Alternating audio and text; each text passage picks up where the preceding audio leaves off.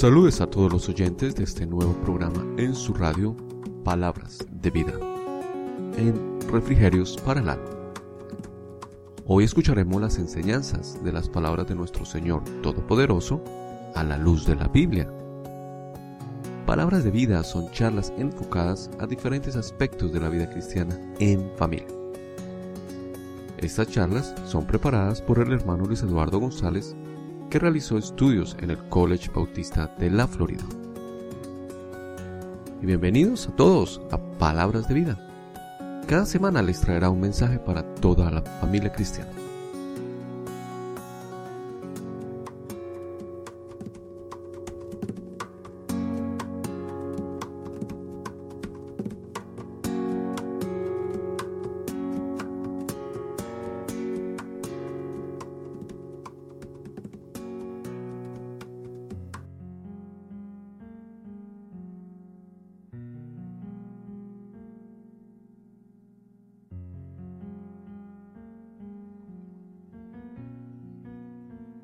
Buenas noches, apreciados eh, hermanos y amigos. Eh, en esta noche mi compañero Javier González y en la parte técnica y Luis Eduardo González eh, daremos comienzo a una serie de charlas encomendadas a mostrar cómo nuestro Señor moldea nuestro carácter a su semejanza. Cristo puede ver muchas posibilidades en nosotros.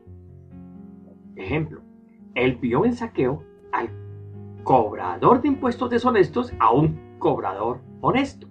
Él pudo ver en una mujer inmoral a una adoradora que deleitaría el corazón de Dios.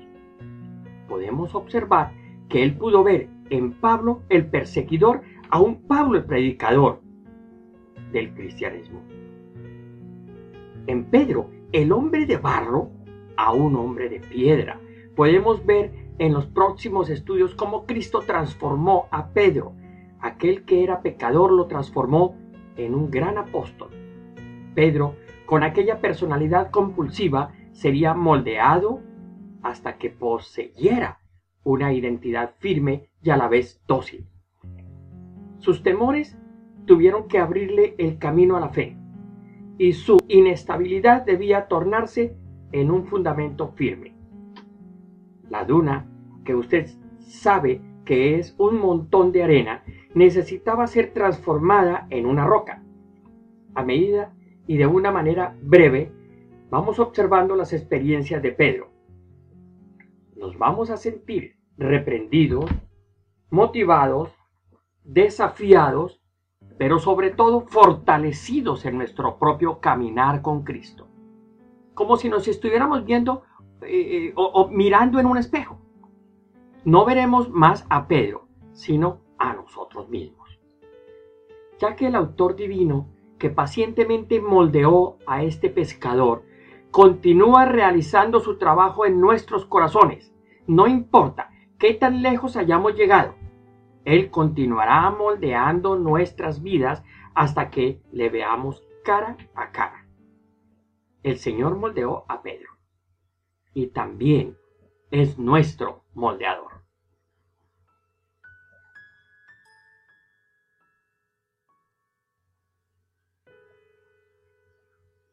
Antes de comenzar nuestro estudio, vamos a tener una palabra de oración. Vamos a poner este estudio en las manos del Señor antes de iniciar nuestro primer capítulo. Eh, oremos. Amado Dios, gracias por poder comenzar esta serie. Gracias Señor por tu presencia, por cada persona que está aprendiendo junto a nosotros sobre la vida de Pedro. Pedimos Señor tu bendición y la guía de tu Espíritu Santo para que moldees nuestro carácter y nos enseñes a ser más parecidos a ti bendícenos, acompáñanos, rogamos tu bendición sobre cada persona que escucha, en nombre de Jesús. Amén.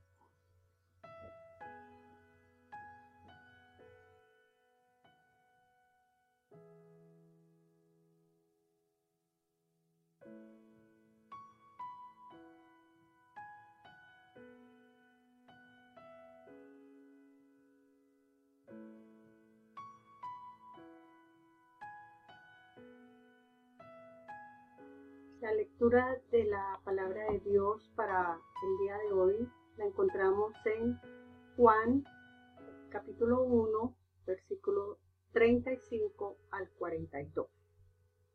Y dice los primeros discípulos. El siguiente día otra vez estaba Juan y dos de sus discípulos. Y mirando a Jesús que andaba por allí, dijo, He aquí el Cordero de Dios. Oyeron hablar los dos discípulos y siguieron a Jesús, y volviéndose Jesús y viendo que le seguían, les dijo, ¿qué buscáis? Ellos le dijeron, Rabí, que traducido es maestro. ¿Dónde moras? Les dijo, venid y ved. Fueron y vieron donde moraba y se quedaron con él aquel día porque era como la hora décima. Andrés, hermano de Simón Pedro, era uno de los dos que había oído a Juan y habían seguido a Jesús. Este halló primero a su hermano Simón y le dijo, hemos hallado al Mesías, que traducido es el Cristo. Y le trajo a Jesús, y mirándole Jesús dijo, Tú eres Simón, hijo de Jonás, tú serás llamado Cefas, que quiere decir. Amén.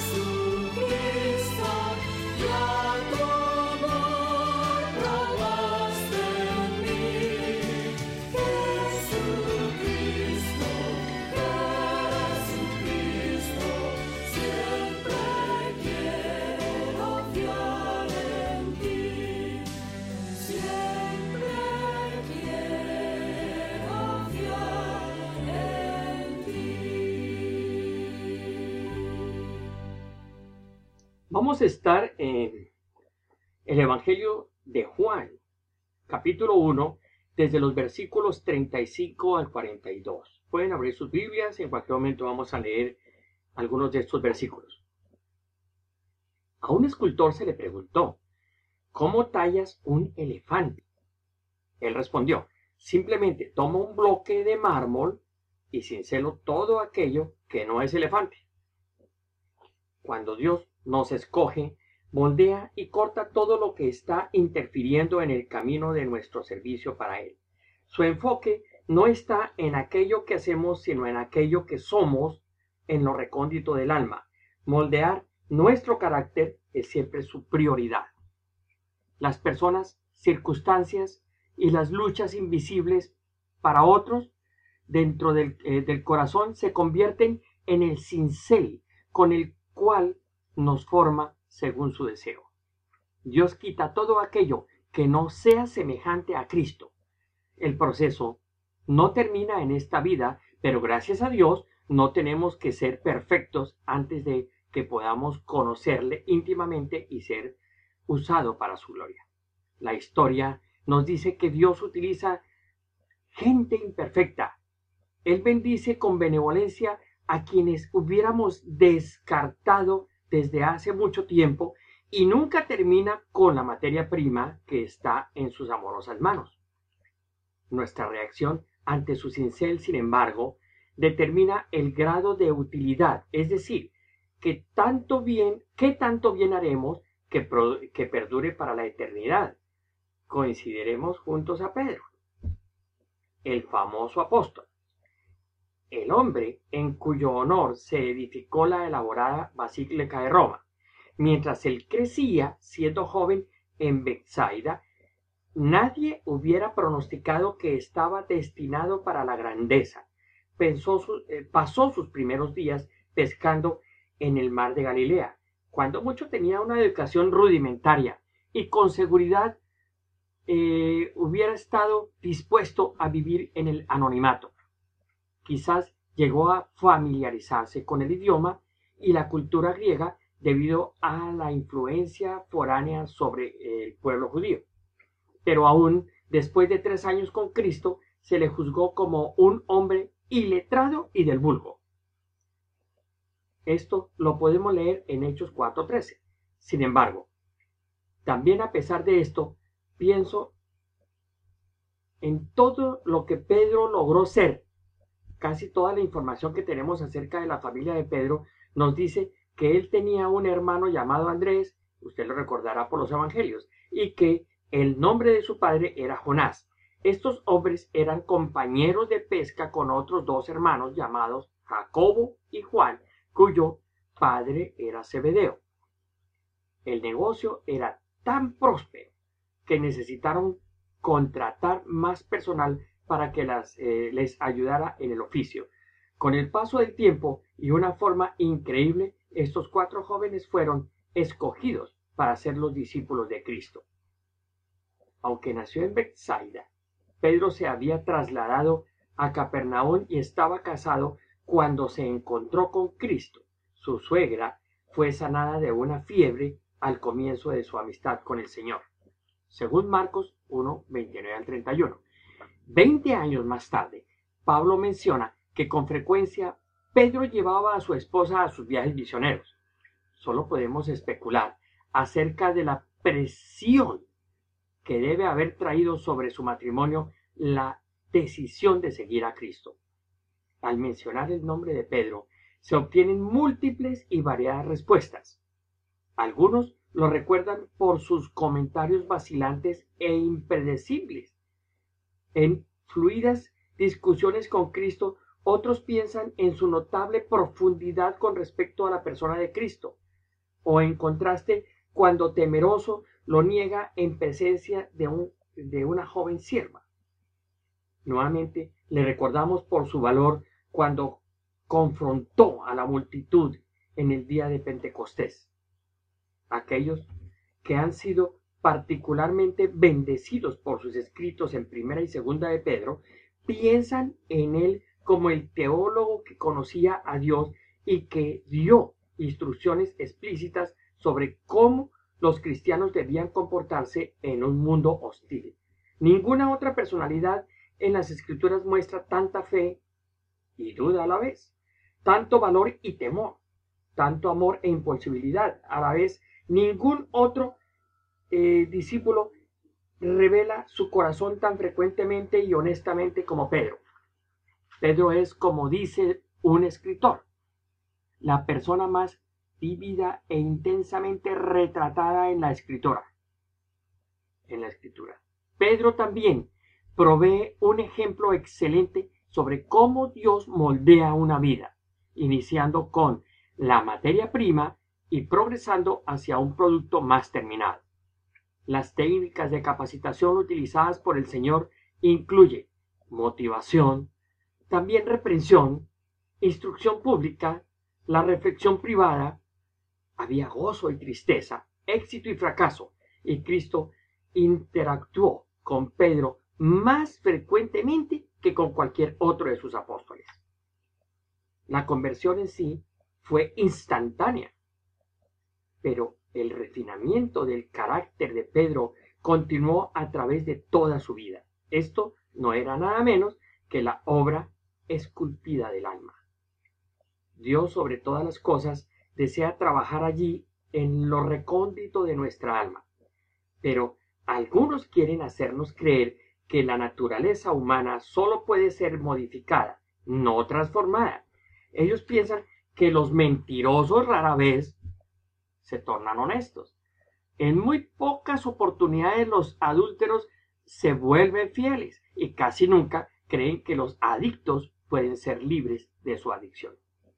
Aunque estos hábitos cambian, la disposición del corazón permanece esencialmente igual, dicen algunos incrédulos. Cristo enseñó a la gente honesta que todos nosotros somos fatalmente defectuosos. Porque como dice la escritura, esto lo encontramos en Marcos 7, 21 al 23, dentro del corazón de los hombres salen los malos pensamientos, los adulterios, las fornicaciones, los homicidios, los hurtos, las avaricias, las maldades, el engaño, la lascivia, la envidia, la maledicencia, la soberbia, la insensatez. Todas estas maldades de dentro salen y contaminan al hombre. Vuelvo a repetir la cita, Marcos 7, 21 al 23. La vida de Pedro es un poderoso testimonio sobre la buena nueva que una mano se ha extendido desde el cielo para darnos apoyo sobrenatural. No estamos limitados a los esfuerzos propios para llevar a cabo la transformación fundamental de nuestro carácter. Dios ha visitado el planeta y debido a su gracia podemos ser eh, diferentes. Él lo sabe conoció a Cristo durante el poderoso pero controvertido ministerio de Juan el Bautista, quien le ordenaba a la gente que se arrepintiera porque el Mesías pronto sería revelado. Este profeta radical atrajo de tal manera la atención que muchos de aquellos hombres famosos y religiosos en la época de Jesús se preguntaban, ¿quién era él realmente? Juan 1, 19 al 28. El ministerio de Juan el Bautista recibió un impulso, debido a que las personas anhelaban que un redentor viniera y les guiara hacia la victoria en contra de Roma. Jesús mismo visitó a Juan, quien era su primo. Eh, Juan lo vio eh, eh, viniendo hacia él cerca del Jordán y exclamó, He aquí el Cordero de Dios que quita el pecado del mundo. Esto está en Juan 1.29. Juan le contó a sus discípulos cómo él había tenido el privilegio de bautizar a Cristo. También les contó acerca de cómo Dios mismo había dado testimonio que éste era el Hijo de Dios. Los discípulos de Juan escucharon sus discursos. Quedaron tan impresionados que lo dejaron para seguir a Cristo. Luego, volviéndose Jesús y viendo que le seguían estos discípulos de Juan, les dijo, ¿qué buscáis? Ellos respondieron, Rabí, traducido es maestro, ¿dónde moras? Esto está en Juan 1.38. Jesús siempre estaba listo para invertir tiempo en sus seguidores, así que les extendió la invitación, venid y ved. Ellos caminaron con él hasta donde él vivía y según la costumbre romana lo visitaron desde las 10 de la mañana hasta que el sol se ocultó.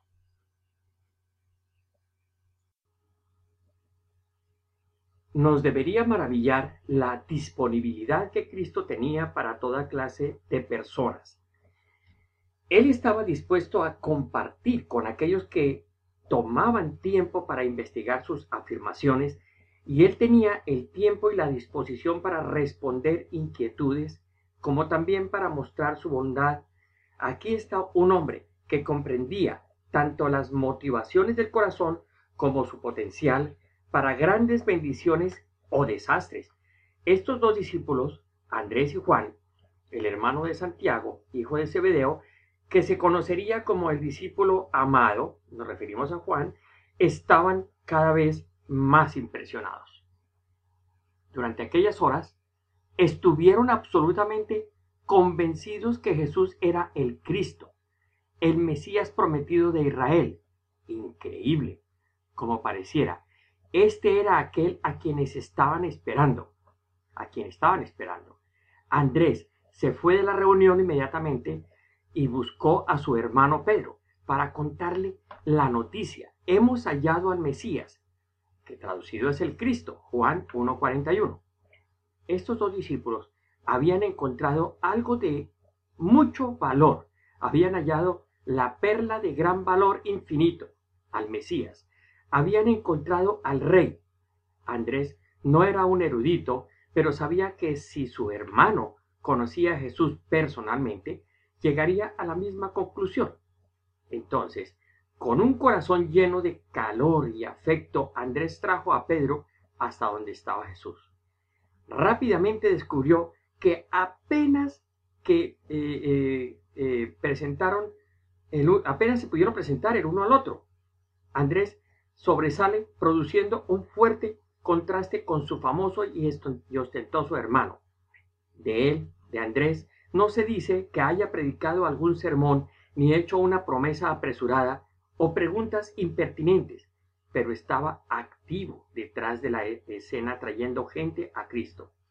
Y ciertamente solo este hecho era suficiente para asegurarle a Andrés un lugar en la historia. Aquellos que son fieles trayendo un siervo sobresaliente a Cristo, comparte la recompensa de quien le sirve de manera poderosa. Andrés nos enseña que cuando hacemos el bien que está a nuestro alcance, logramos más para Cristo que si realizáramos algún servicio evidente ante los ojos humanos, pero que pierde la aprobación de Dios. Siempre inicia su trabajo especial en secreto y es solo más adelante cuando el plan se hace claro para su pueblo. Es un gran privilegio ser la piedra por donde escalan quienes están destinados a vivir una confrontación decisiva y más personal con Cristo si podemos ser escalones para que otros lleguen a ser poderosamente utilizados por Dios. Andrés llevó a su hermano a Cristo, pero aparentemente no tuvo la oportunidad de hacer una presentación formal. En el momento cuando se conocieron, Cristo contempló a Pedro con una mirada que conllevaba la persona de esperanza y poder. Tú eres Simón, hijo de Jonás. Tú serás llamado Cephas, que quiere decir Pedro. Juan 1.42. Cephas es el nombre de, en arameo de Pedro, eh, que significa roca.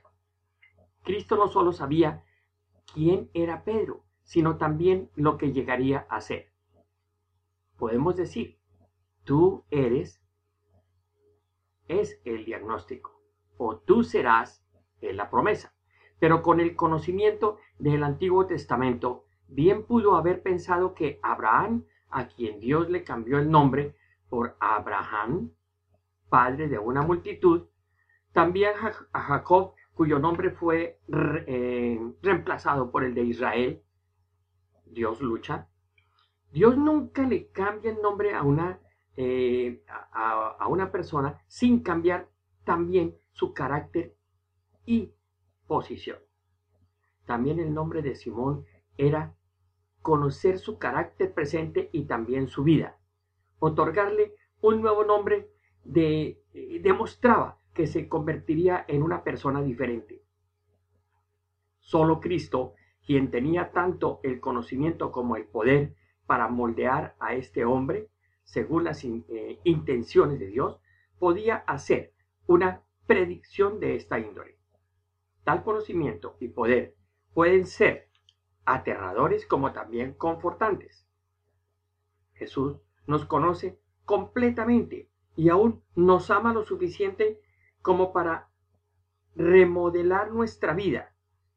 Y en eso podemos recobrar el daño aunque su cincel nos herirá, al final de cuentas nos beneficiará. Además, piense en el verdadero honor que significa ser moldeado por la mano del Maestro. Pedro aprendió, como todos nosotros debemos hacerlo, que estar en la presencia de Cristo produce desesperación, pero al mismo tiempo produce esperanza. Aquellos que le rechazaron desearán no haber nacido, y quienes se someten a él se tornarán en una obra maestra que producirá, dándole para siempre el crédito al divino escultor. Pero llegamos a esta parte sabiendo que Cristo sabe quiénes somos. Fíjense, Él le dijo a Pedro, tú eres Simón. Cristo sabe quiénes somos. Ocasionalmente Dios selecciona sus líderes de entre quienes han nacido en una cuna noble, o son más inteligentes o talentosos, pero generalmente él usa barro común y corriente, piedras ordinarias. El hogar sencillo de este pescador sería la cantera de la cual esta piedra sería excavada.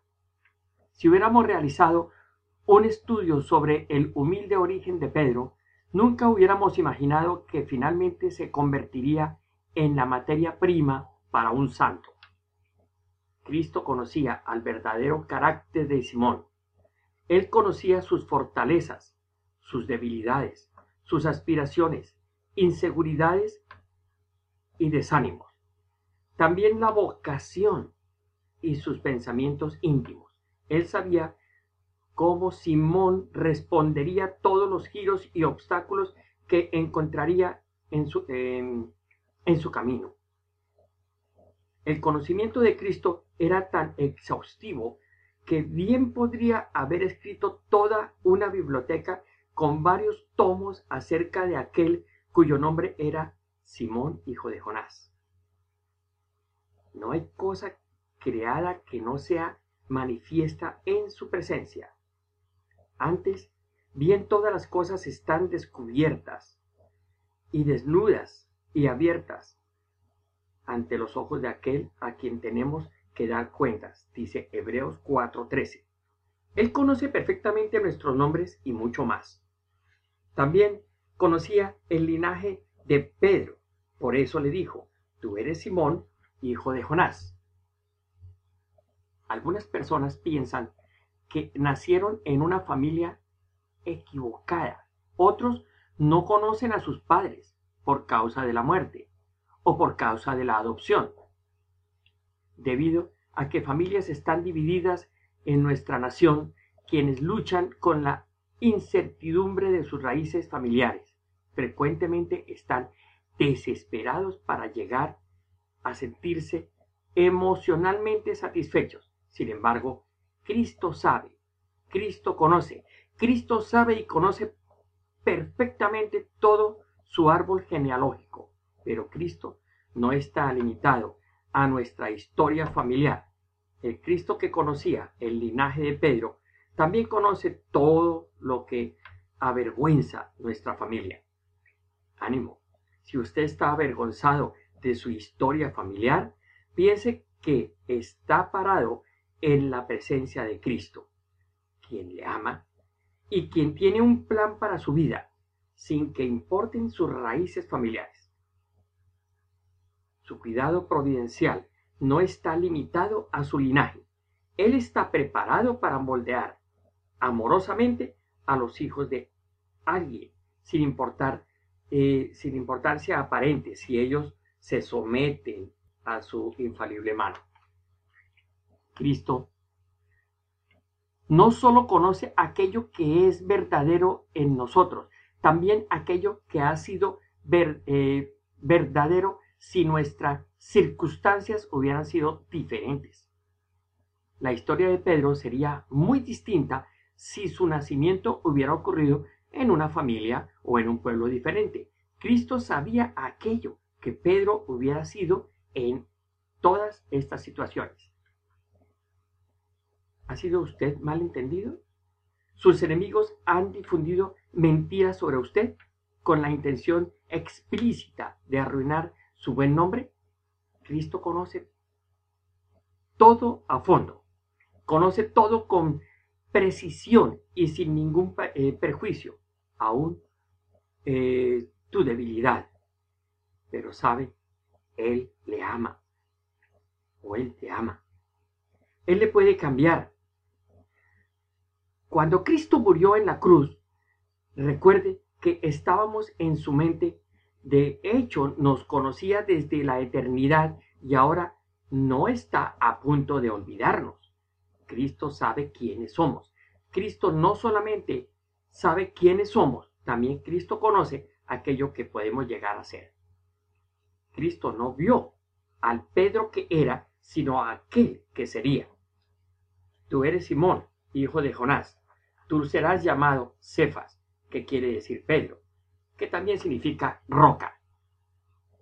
El carácter inestable de Pedro sería transformado por uno estable.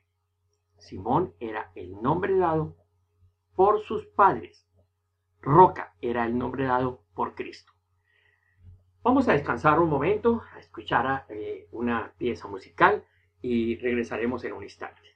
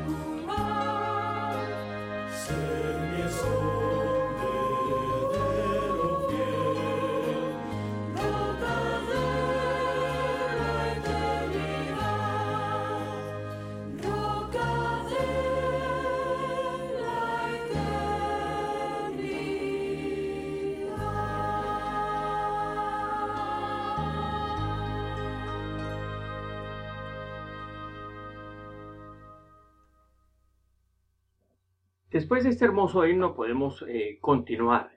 Ahora tenemos que aclarar qué dice el nombre de roca. ¿Qué nos quiere decir el nombre de roca? Fortaleza, primero.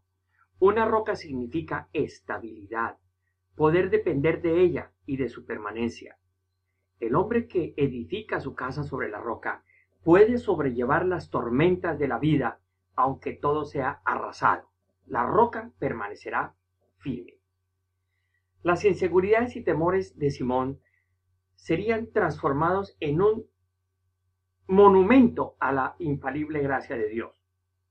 También podemos decir de la roca que es permanencia. Una roca se mantiene firme aunque todo lo demás sea derribado. Al final del tiempo, todo aquello que hemos hecho y que no estaba sujeto a Dios y a sus propósitos eternos será arrasado con la avalancha del juicio divino. Solamente la roca permanecerá. No podemos estar seguros que Pedro se convirtió durante su primer encuentro con Cristo. Sin embargo, después de ese encuentro inicial, muy motivado, como también desesperado, debe haberse preguntado si realmente Cristo comprendía quién era Él. Un pescador rudo, frágil, lleno de deseos carnales. Y si uno ve esas características, nos preguntamos, ¿cómo podría llegar alguna vez a ser conocido como el hombre de roca, estable, permanente? Sin embargo, su cariño, su cariño había sido ganado y su alma estaba conmovida con una pasión inquietante. Ahora, él había conocido a Cristo. Nunca más sería el mismo. Aunque tenía un pasado ordinario, tendría un futuro extraordinario. Las palabras de Cristo proveían la, proveían la esperanza y la motivación que Pedro necesitaba para pensar más allá de las presiones inmediatas de ganarse la vida. En momentos de soledad, malos entendidos, fracasos, él reflexionaría acerca de esas palabras proféticas de Cristo con las cuales se afirmaba que se tornaría en un hombre estable y también fuerte. Sin importar el pasado ni el presente, se le había prometido una recompensa futura. El Señor había iniciado su trabajo y ahora el proceso avanzaría a un ritmo razonable. Mirando al hombre burdo sin transformar, el maestro vio un santo. El trabajo de moldear a Pedro había comenzado. Piense, entonces, que esto también nos puede transformar y nos está transformando. Ahora, había comenzado porque Jesús podía confiar tanto en que Pedro se convertiría en un gran hombre. Él estaba prometiendo el cambio, no solo porque conocía el porvenir, sino porque tenía el poder para moldear el futuro. Su promesa no se basaba en un capricho, sino en los recursos que él conocía. Cristo puede garantizar el futuro porque está en sus manos. Piénselo. Ahora, siguiendo con la vida de Pedro,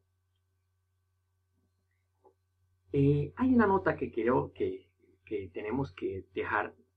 Simón parece que era el primogénito, el líder entre sus hermanos.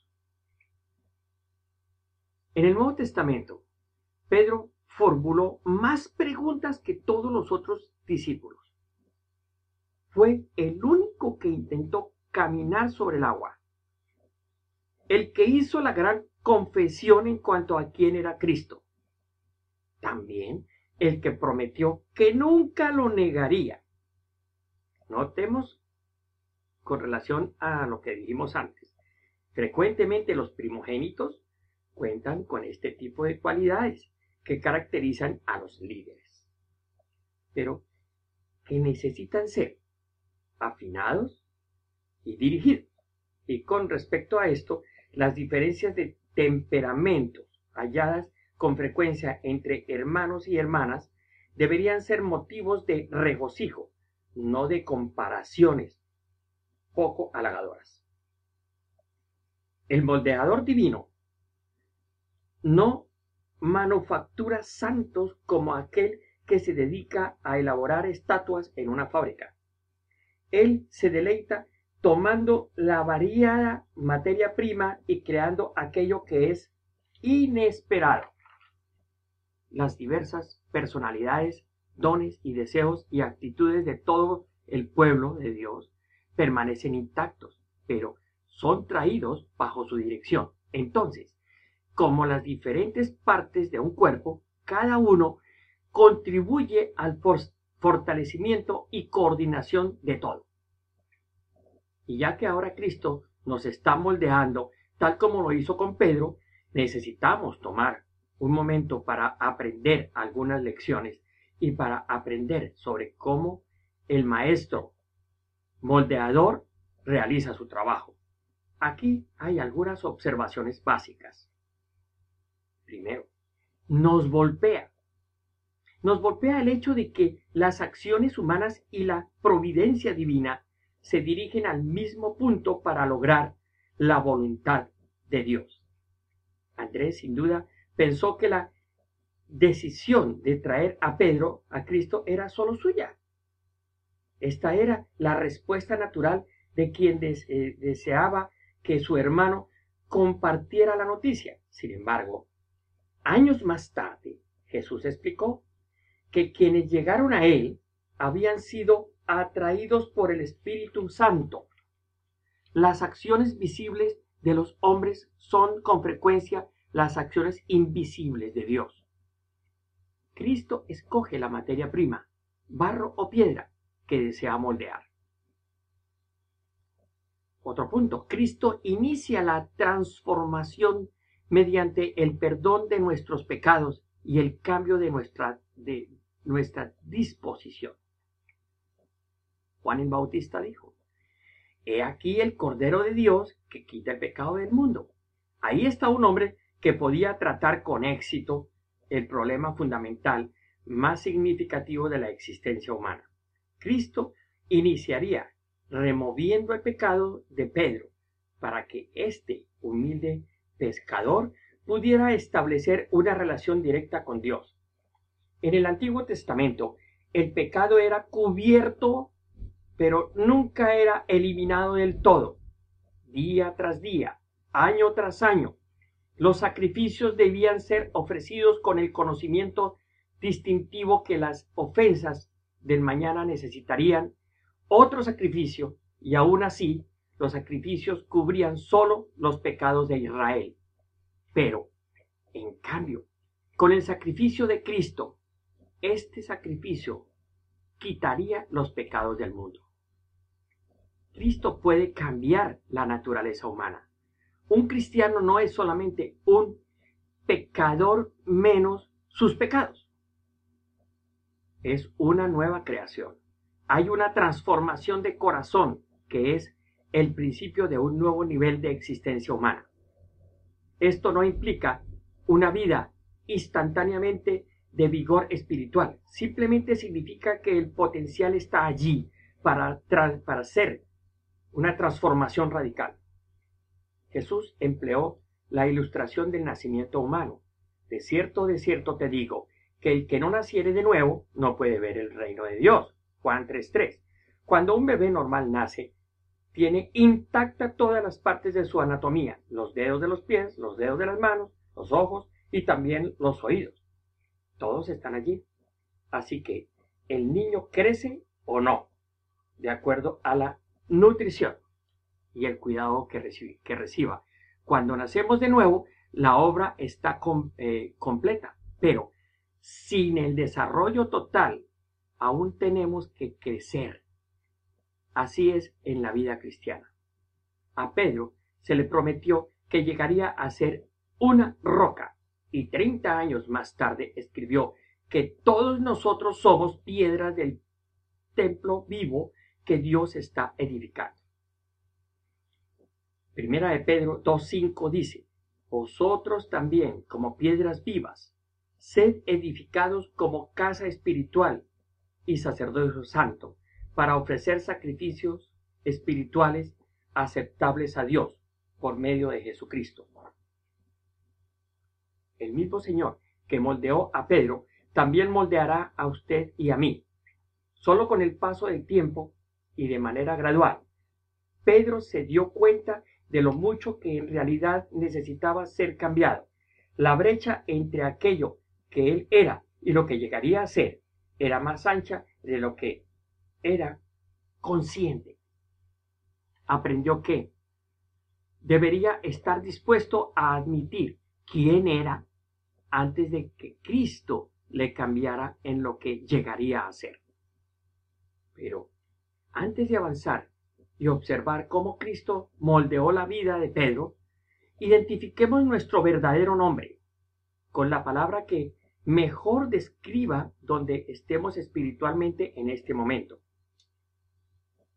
Consideremos cómo Cristo puede darnos un nuevo nombre para su gloria. Pensemos, nuestro nombre sería ansiedad. Cristo nos puede dar paz. Adicción. Cristo nos puede denominar libertad. Rechazo, Cristo nos puede denominar aceptación. Amargura, Cristo nos puede denominar amor. Temor, Cristo nos puede denominar valor. Culpabilidad, Cristo nos puede denominar perdonado. No hay transformación sin dolor y con el pequeño cambio vamos a morir un poquito más a nosotros mismos. El escultor divino, el moldeador de la vida de Pedro, nos hiere para podernos moldear y nos rompe para podernos enderezar. El mismo Cristo que trabajó sobre la vida de Pedro, también desea trabajar sobre la nuestra. Dios no ha terminado. Dios quiere seguir trabajando nuestra vida. Él quiere seguir perfeccionando nuestra persona hasta el día de Jesucristo. ¿Se dejará usted moldear por la mano de Jesucristo? Deseo que sí. Así terminamos esta introducción y primer capítulo de esta serie. Cómo Jesús moldea o transforma nuestra vida. Juntos vamos a aprender cómo Dios nos moldeará y moldeará nuestro carácter a su semejanza. Que Dios los bendiga y nos, estaremos eh, encontrando en la próxima semana con otro programa sobre este tema. Buenas noches. Qué hermoso testimonio, qué buena respuesta, hermano Sebastián.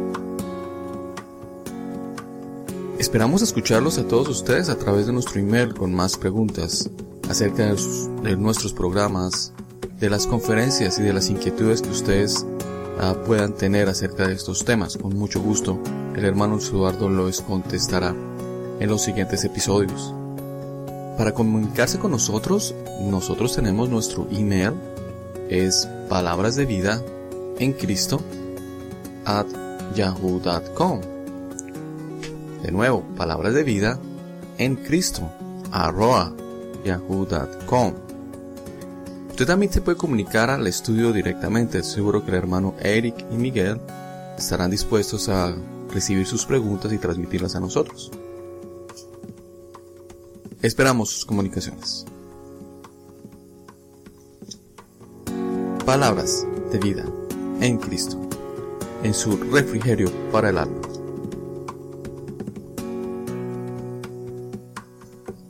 Les damos las gracias por asistir a y escuchar a nuestro programa esta noche. En la producción, Javier González y en el ministerio, Luis Eduardo González. Palabras de vida en Cristo. Le recordamos que el programa se transmite los lunes de 9 a 10 de la noche y los jueves de 8 a 9 de la noche a través de su programa Refrigerios para el Alma. Los esperamos la próxima semana en Refrigerios para el Alma. Palabras de vida.